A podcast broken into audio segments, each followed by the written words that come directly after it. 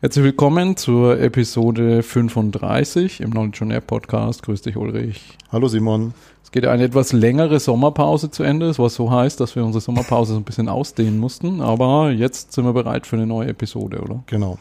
Sehr schön. Jetzt ist ja lange Zeit ins Land gestrichen. Was ist denn bei dir so passiert seit dem letzten Mal?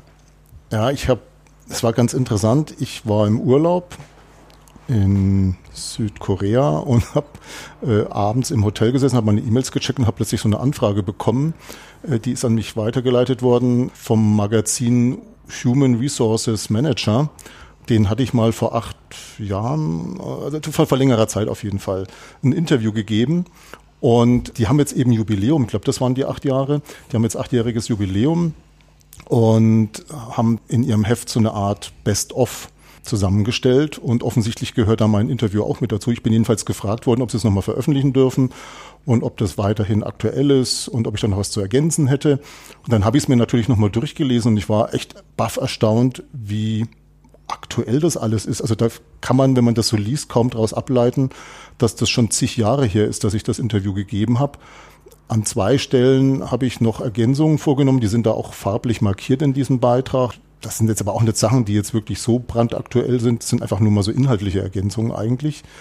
Und wie gesagt, das fand ich halt sehr, sehr spannend, dass es mir gelungen ist, bei dem Interview interessante Antworten zu geben, die dazu geführt haben, dass es jetzt zu den Best-of-Interviews anscheinend gehört oder zu den Best-of-Beiträgen.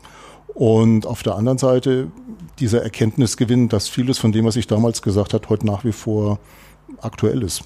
Zeitlos. Das, genau, ja. Also was heißt zeitlos? Ich glaube, dass da bestimmte Dinge dahinter sind, oder nicht nur glaube ich, sondern ich, ich weiß es ja, wo ich mich eigentlich wundere, dass sich nichts geändert hat.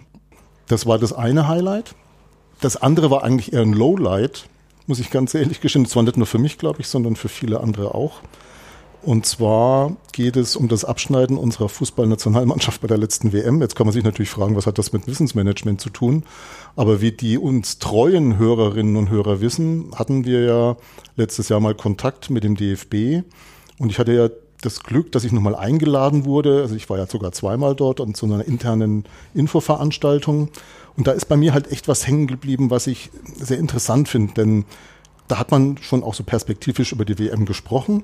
Ne, Oliver Bierhoff war da unter anderem auch da und der hat dann echt nochmal so betont, ja, dass sie das auf jeden Fall hinkriegen wollen, dass das nicht so eine Eintagsfliege war mit der Weltmeisterschaft und dass sie auch wirklich ernsthaft vorhaben, den Titel zu verteidigen. Und du hast gemerkt, das ist jetzt nicht irgendwie so dahingesagt, ne, sondern der hat es mit voller Inbrunst gesagt und war da auch überzeugt, dass sie das auch schaffen können.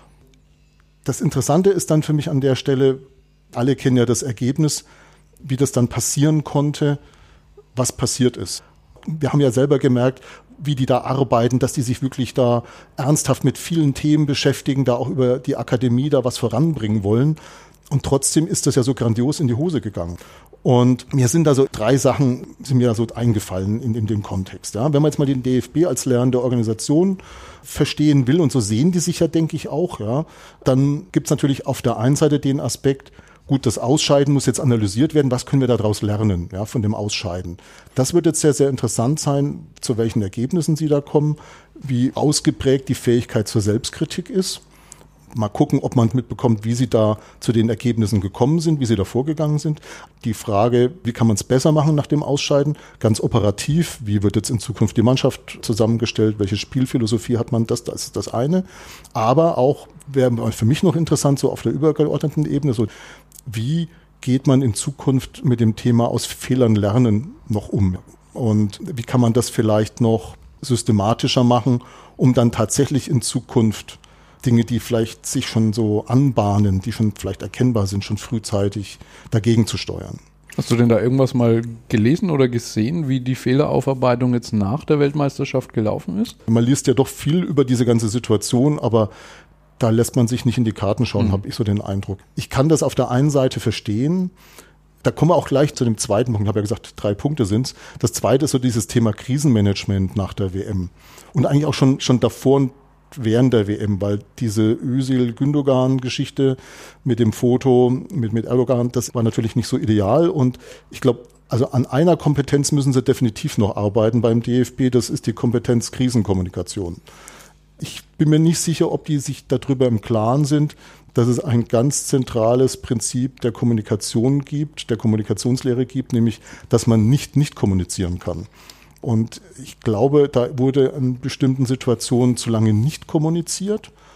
Und jetzt, wenn man so sieht, was so alles erzählt wird, auch von einzelnen Nationalspielern gesagt wird, bin ich mir auch nicht so sicher, ob die, ob die das wirklich alle so meinen und ob das wirklich alles so wohl durchdacht ist.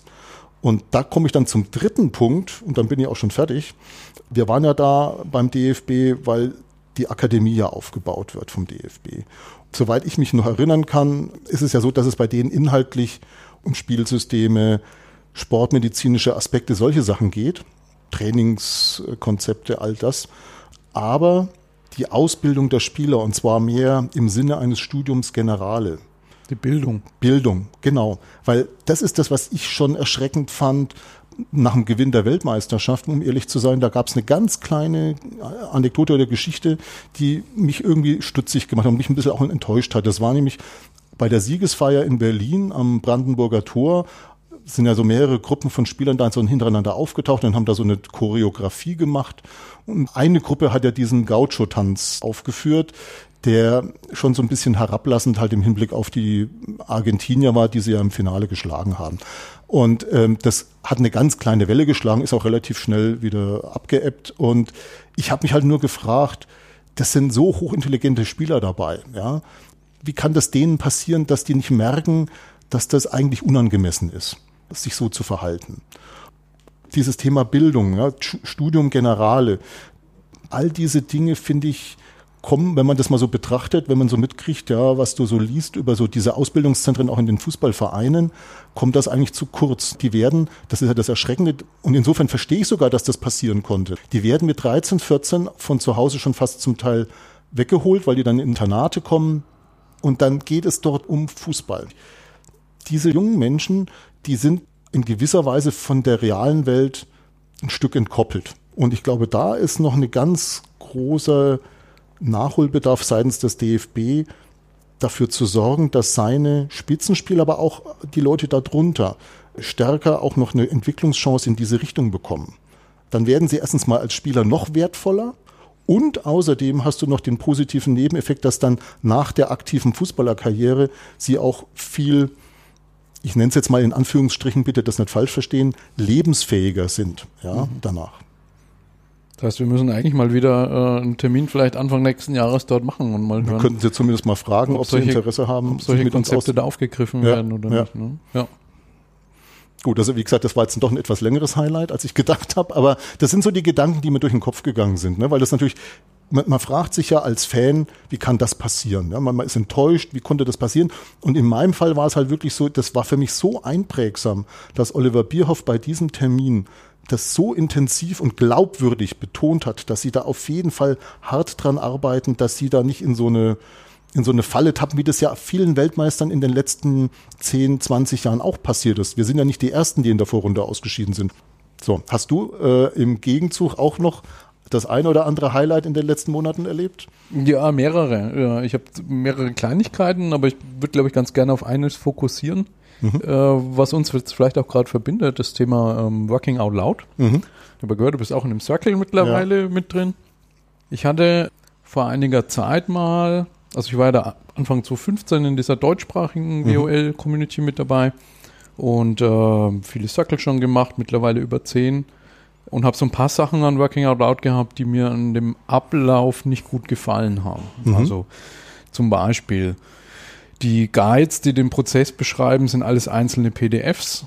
So, wo, dokumentierst du denn da innen drin jetzt zum Beispiel dein Ziel oder deine Beziehungsliste oder so? Mhm. Na, da hatte ich dann öfter mal in Circle Leute oder habe es auch selber so gemacht teilweise, die dann, die hatten das ausgedruckt dabei und haben mhm. dann da draufgeschrieben. Ja. Teilweise im nächsten Circle hatten sie ihr ausgedrucktes nicht dabei, dann wussten sie gar nicht mehr, wer auf ihrer Relationship-Liste war. Mhm. Äh, und auch wenn so der eine oder andere so ein bisschen der aus der Digitalwelt kommt, der schaut dann an und sagt, ich soll jetzt echt da PDF ausdrucken, ist nicht dein Ernst. also so diese Fragestellung, mhm. wie, wie kann man sowas digital unterstützen? Ja. Äh, und auch wie kann man es visualisieren? Also wie kann man so Leuten erklären, was eigentlich so dahinter steckt? Na, und auf dem Weg bin ich zu dem Business Model Canvas gekommen, von dem mhm. Alex Osterwalder und habe das ein bisschen hin und her überlegt und habe dann so einen Weg gefunden, wie ich eigentlich die Geschichte von Working Out Loud auf, den, auf so ein Canvas abbilden kann.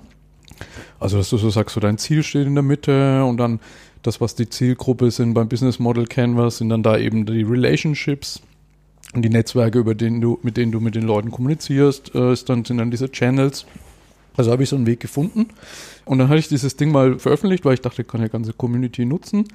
Das war so die Grundidee, Sharing in Working Out Loud. Äh, und habe das Ding äh, WOL Plus Canvas genannt. Mhm. So, also auf der einen Seite von dem Hintergrund ähm, äh, WOL vielleicht auch mit anderen Methoden zu verknüpfen. No, ne? aber auch so die Idee, plus sozusagen, was ist denn nach dem ersten Circle eigentlich? Mhm. Also man würde jetzt nicht fünf Circle nach dem gleichen Schema machen. Ich weiß nicht, ob man fünfmal einen Brief an sich selber schreibt oder so. Ne? Kann sein, dass man es macht. Ich habe es, glaube nach dem dritten nicht mehr gemacht. Ich habe mhm. einfach meinen gleichen Brief äh, wieder rausgezogen. Na, auf jeden Fall äh, habe ich dann, kommt so ein bisschen E-Mail-Verkehr auf mit, mit John Stepper. So im Sinne von, ja, es würden sich ja jetzt die Terms of Use ändern. Und man könnte jetzt nicht mehr so ohne weiteres da irgendwie Working Out Loud draufschreiben, weil da ja ein Trademark dahinter ist mhm. und äh, weil die Terms of Use auch vorsehen, dass man das dann kommerziell nicht mehr verwenden darf, hier Schulungen mitmachen, darf es eigentlich so streng genommen, wenn man so mit den OER-Leuten spricht, diese, dieses Non-Commercial Flag bei der Creative Commons Lizenz heißt eigentlich auch, dass du das so im Unternehmen nicht mehr ganz ohne weiteres einsetzen darfst, mhm. ne, weil du zum Beispiel ein CCBY-NC-Bild nicht im Intranet als Bild verwenden darfst, auch mhm. wenn du kein Geld damit verdienst, einfach weil du es in einem Kontext nutzt, Umfeld. ja, der quasi dem Geschäftsnutzen dient sozusagen. Ja. Ne? So, und das ist mir recht sauer aufgestoßen, muss ich sagen, weil sozusagen was, was eigentlich so ab, ab äh, 2010, 2011 die Community als Thema groß gemacht hat, auf einmal so einen kommerziellen Touch bekommt. Und dann hatte ich auch eine Videokonferenz mit John Stepper und da hat er mir das erläutert, warum er das so macht und so. Ist auch sein gutes Recht, kann man so mhm. machen. Auf jeden Fall habe ich dann diesen Canvas erstmal umbenannt. und äh, der Canvas bringt aber ja an sich nichts ohne das drumherum. Äh, und habe dann tatsächlich auch angefangen, einen neuen Guide dazu zu schreiben. Mhm. Ne, und äh, habe das sozusagen nicht einfach eins zu eins als WOL mhm. kopiert, sondern das eben mit Elementen zusammengebracht aus dem, auf der einen Seite aus dem Bereich Objective Key Results also so die Zielfindung Methodik, wie Google das betreibt. Ne, dass du sagst, du hast nicht einmal pro Jahr Zielvereinbarung, sondern du machst es im Quartalstakt. Mhm. Du machst, du definierst ein Ziel und hast immer so messbare Key Results. Ne? Google ist immer total heiß auf Messung, also dass du sagst, von 0 bis 100 Prozent oder 0 bis 1 kannst du Key Results messen. Mhm. Dass du die Circles auch in so einem Quartalstakt machst, dass du theoretisch dich mit anderen synchronisieren kannst in einer Organisation. Also das ist auch so eine Idee, dass man so die Individuums-, Team-, Organisationsebene miteinander koppeln kann. Und auf der anderen Seite aber es auch in Verbindung bringen mit Getting Things Done, also mit so operativen Taskmanagement. Mhm. Ja, weil viele Leute sagen, äh, ich habe eigentlich gar keine Zeit, Working Out Loud zu betreiben, soll ich das in den Abendstunden machen? Ja, wo ich mir denke, wenn man ihnen auf der, einen, auf der anderen Seite sozusagen Instrumente an die Hand gibt, um operativ effizienter zu werden, dann haben sie auch mehr Zeit, um sich so um solche strategischen Themen kümmern zu können. Na, also das war, woran ich gearbeitet habe. Da bin ich jetzt auch so weitestgehend durch. Am 17. September soll da die erste Version erscheinen. In Deutsch und Englisch. Mhm. War auch spannend. Habe mich mit Maschinenübersetzungen beschäftigt. Also mhm. geschrieben ist der Guide in Englisch. Und dann wird er sozusagen durch die äh, Microsoft Cloud übersetzt auf Deutsch. Na, und erstaunlicherweise war für mich interessante Erkenntnis, na, von dem Zeitpunkt gesamtes Dokument ist übersetzt, braucht man so ungefähr sechs Stunden äh, um da die wildesten Sachen rauszufallen und da was Brauchbares zu haben, bei 50 Seiten Text ungefähr. Mhm. Also das ist durchaus, wenn man so an früher die taiwanesische Monitorbeschreibung denkt, wo man nur mit viel Fantasie rausgekriegt mhm. hat, was das denn bedeuten kann, durchaus sehr gut. Mhm. Ja, genau. Und wie gesagt, das ist jetzt fertig. Da bin ich jetzt auf der Suche auch nach Leuten, die im vierten Quartal das mal probieren und pilotieren. Und mhm. äh, du hast mir erzählt, du bist jetzt auch mitten in deinem Circle. Da bin ich ja. gespannt, wenn du den mal äh, abgeschlossen hast. Dann kann man das mal so nebeneinander legen mhm. und da auch die Erfahrungen vergleichen. Ja, also, gerne. Was du da auch noch für Ideen hast, wo mhm. du sagst, dann kann man vielleicht dann auch mal eine Episode dazu machen, so ja. Wollerfahrungen und äh, was davon kann man eben in den Ansatz auch übernehmen. Ja. Ja, und ansonsten halt, was jetzt für die Leute im Podcast spannend ist, vielleicht die Vorbereitung, also Orga-Team Knowledge Camp und Corporate Learning Camp wo wir ja beide auch bei beiden wieder sein werden, so wie es aussieht. Also ich äh, hoffe, dass ich es einrichten kann. Ich habe es auf jeden Fall fest eingeplant. Im Kalender in der Firma ist es geblockt. Genau, Knowledge Camp in München bei Steelcase. Mhm. Können wir gleich noch äh, dann die Überleitung machen zum Thema New Work. Also Mhm. sicher ein sehr spannendes New Work Environment, zumindest mal was die Architektur und Möblierung angeht. Corporate Learning Camp in Kassel, am Innovationszentrum dort. Und da sind soweit jetzt die Sachen auch alle unter Dach und Fach. Also das Mhm. läuft. Corporate Learning Camp ist auch nur noch fünf Wochen oder so. Ja, ist im September auf jeden Fall. Genau.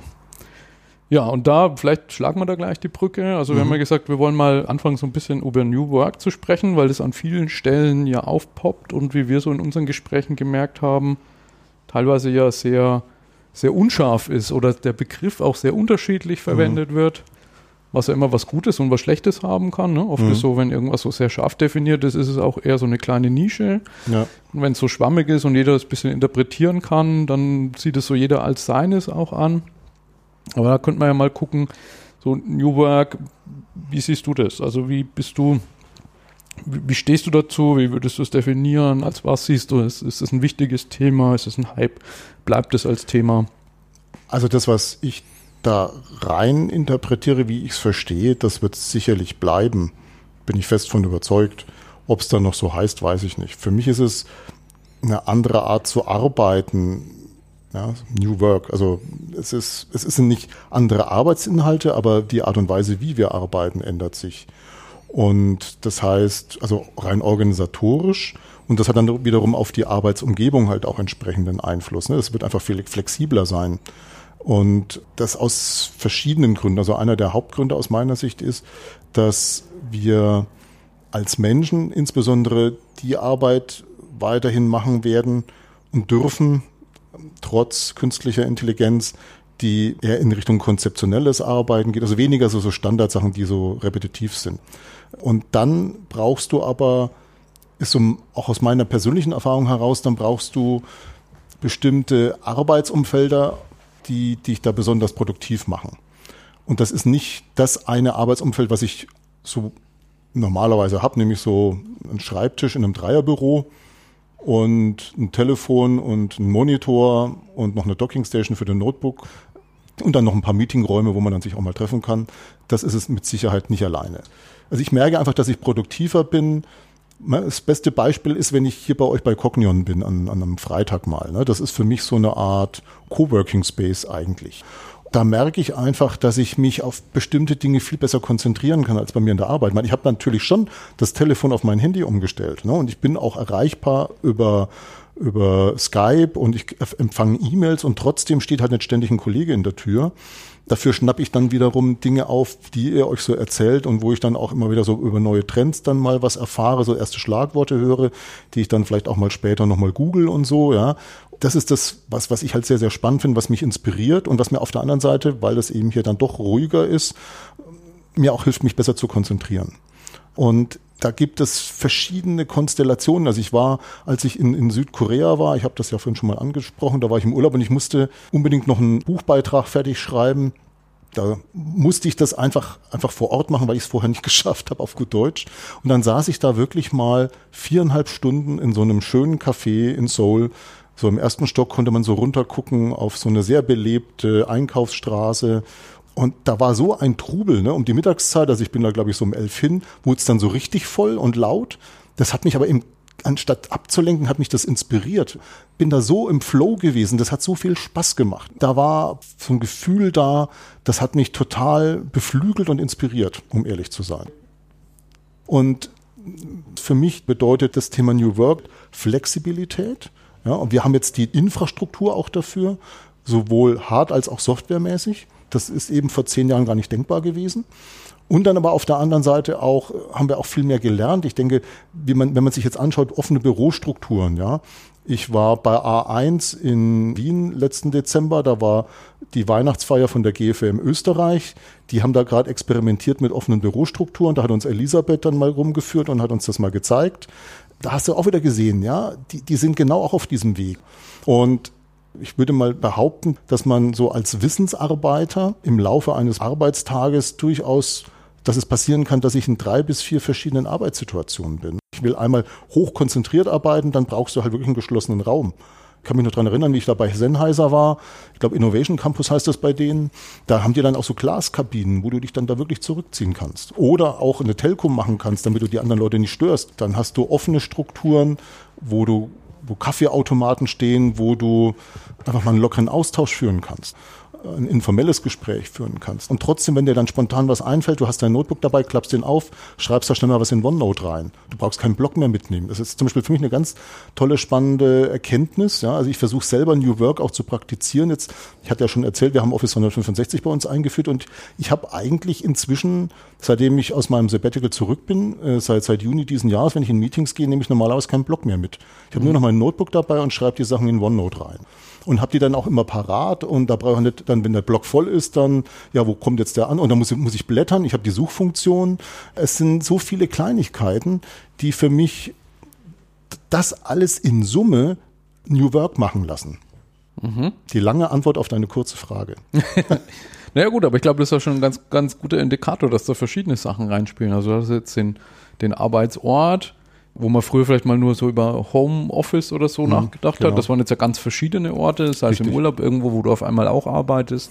Genau. Verschwimmen von Freizeit und Beruf vielleicht, könnte man sagen. Ne? Wobei ne? das war jetzt natürlich eine private Geschichte. Oder Diese Publikation habe ich jetzt nicht im Namen der Firma gemacht.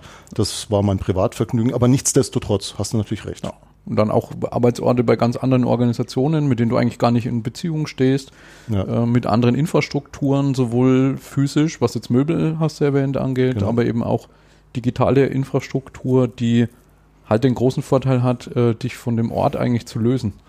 Ne, zu sagen, ich habe halt alles immer dabei. Genau. Wo ich früher, wenn ich die Ordner hinterm Schreibtisch hatte, die kann ich halt nicht mitnehmen. Äh, da vielleicht noch eine kurze Ergänzung noch, weil das war nicht mal so die Diskussion bei uns, ja, Office 165, ja klar, mobil, aber pff, was bringt das, ne? Das ist für einen Vertrieb interessant, die sind vor Ort beim Kunden, die brauchen das, aber wir doch nicht. Das war so dieses Denken, weil ich habe ja meinen Schreibtisch. Ähnlich habe ich auch getickt. Und erst seitdem ich jetzt wirklich diese Möglichkeiten habe, merke ich, wie das bei mir so in gewisser Weise so in ja, Fesseln gesprengt hat.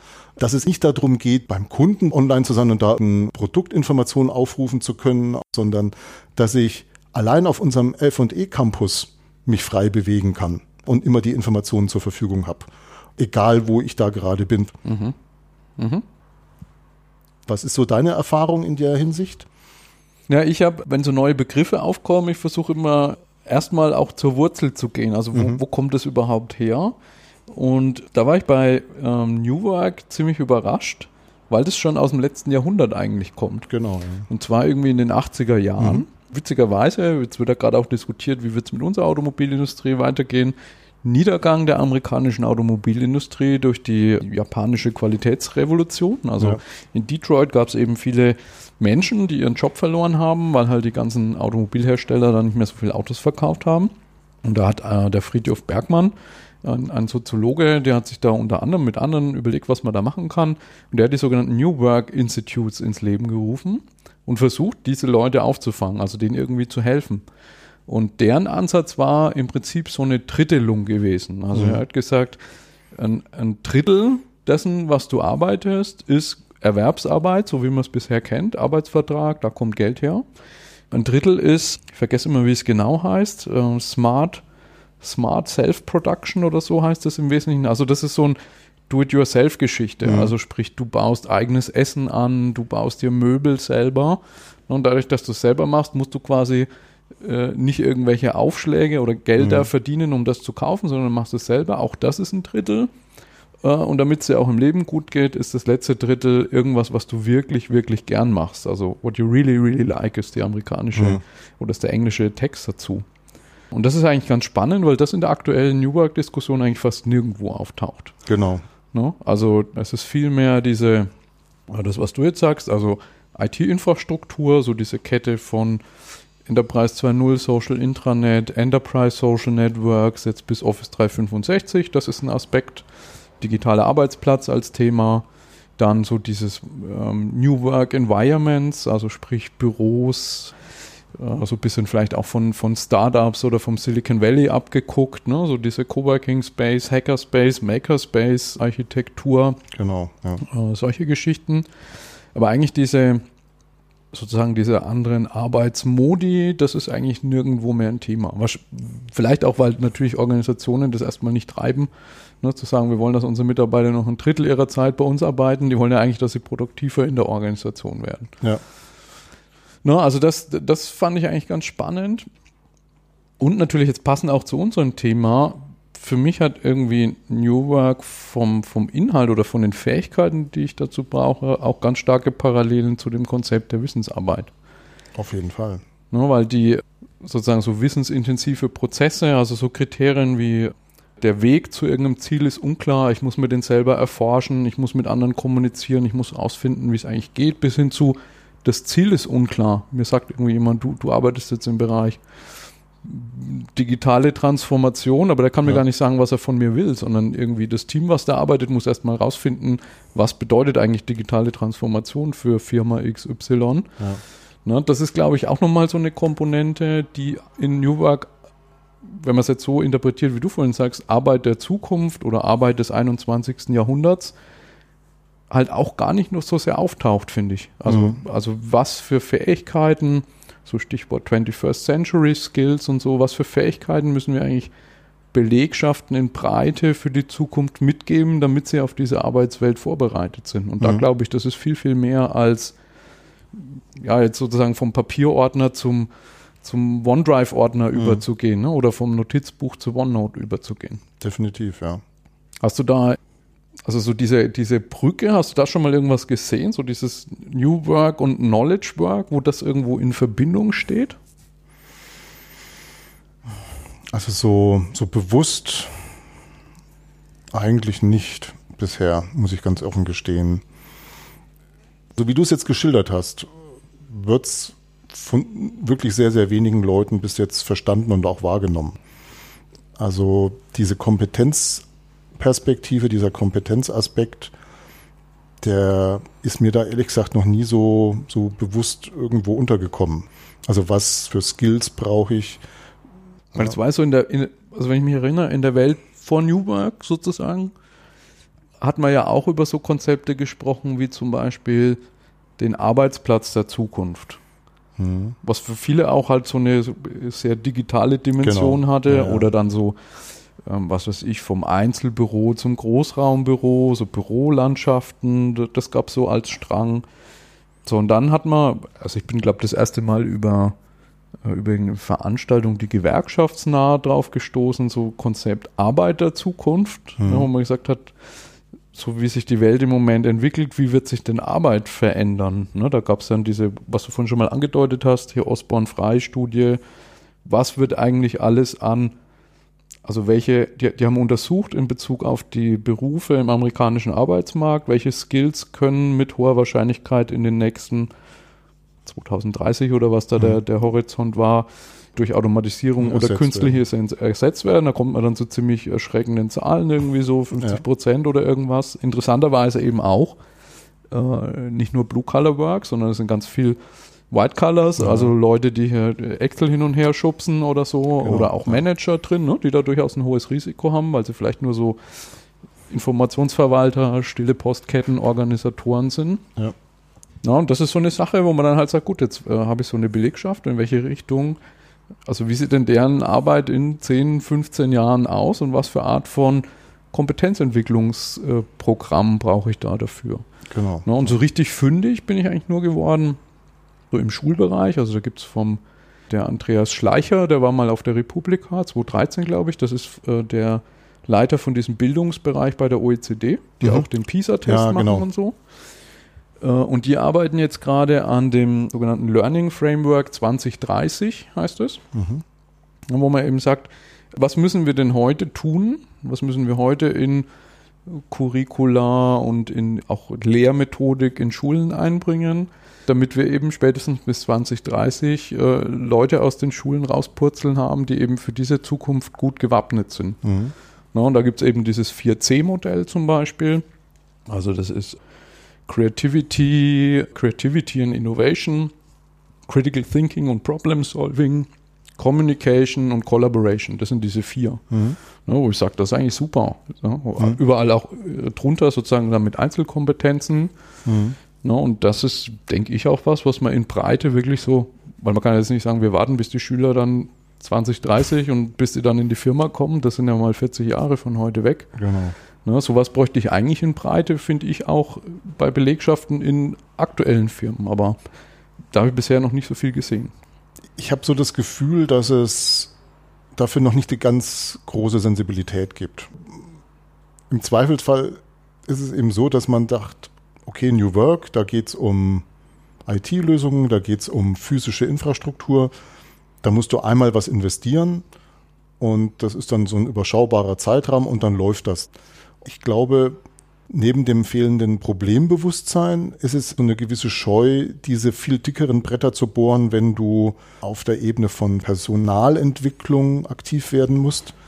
Das ist halt viel, viel aufwendiger darauf läuft es ja dann hinaus im Endeffekt. Ja. Also man geht eher so die Sachen an, die man in ein, zwei Jahren abhaken kann und nicht Sachen, die sich über Jahrzehnte irgendwie hinziehen. Ja, genau.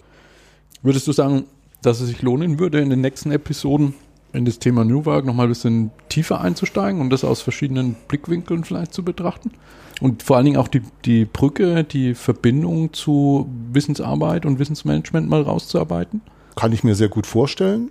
Ich kann mir aber auch vorstellen, eine Kombination zu machen, denn die uns treuen Hörerinnen und Hörer, die wissen ja, dass wir uns beim letzten Mal was vorgenommen haben, nämlich mal an Entscheider heranzutreten und mit denen drüber zu sprechen, was, was denn so aus ihrer Sicht so die Gründe dafür sind, dass das Thema Wissensmanagement vielleicht noch nicht so sich festgesetzt hat und auch was da vielleicht dafür gesorgt hat, dass auch noch das Thema eher mit Informationsmanagement und Dokumentenmanagement gleichgesetzt wird das mal so zu hinterfragen. Aber in diesen, in, bei, bei solchen Gesprächen, wir sind dran, es ist halt ein dickes Brett zu bohren, um da auch an die interessanten Leute ranzukommen. Also es gibt schon erste Ansätze dafür, aber wir können noch nicht Termine nennen und, und sagen hier, da und dort wird das stattfinden. Und insofern kann ich mir sehr gut vorstellen, dass wir solche Aspekte mit in die Interviews mit reinnehmen, einerseits, aber auf der anderen Seite, weil wir jetzt ja auch nicht irgendwie da ewig Zeit ins Land gehen lassen wollen, bis dann so die ersten Interviews dann vielleicht mal stattfinden können. Dann auch bei einem nächsten, bei dem 36. Äh, Knowledge on Air Podcast auch dieses Thema nochmal zu vertiefen. Ich könnte mir halt vorstellen, dass die dass bei vielen in den Köpfen sozusagen diese Brücke einfach auch gar nicht da ist. Ne? Dass man sagt, ja. äh, Sachen, die halt so als Schlagwort die Runde machen, wie jetzt New Work oder Agilität mhm. oder digitale Transformation, Innovation, Design Thinking, dass die das eigentlich überhaupt nicht mit dem Thema Wissensmanagement in Verbindung bringen und es eigentlich halt äh, inhärente Themen sind, die mit Umgang mit Wissen zu tun haben. Genau. Ja. Ja, dass man sowas sozusagen vielleicht äh, solchen Personen auch mit einpflanzen kann als Idee. Ja. Okay, gut, dann würde ich sagen, schließen wir für heute. Ja. Sind wir soweit? Genau. Ade. Ade.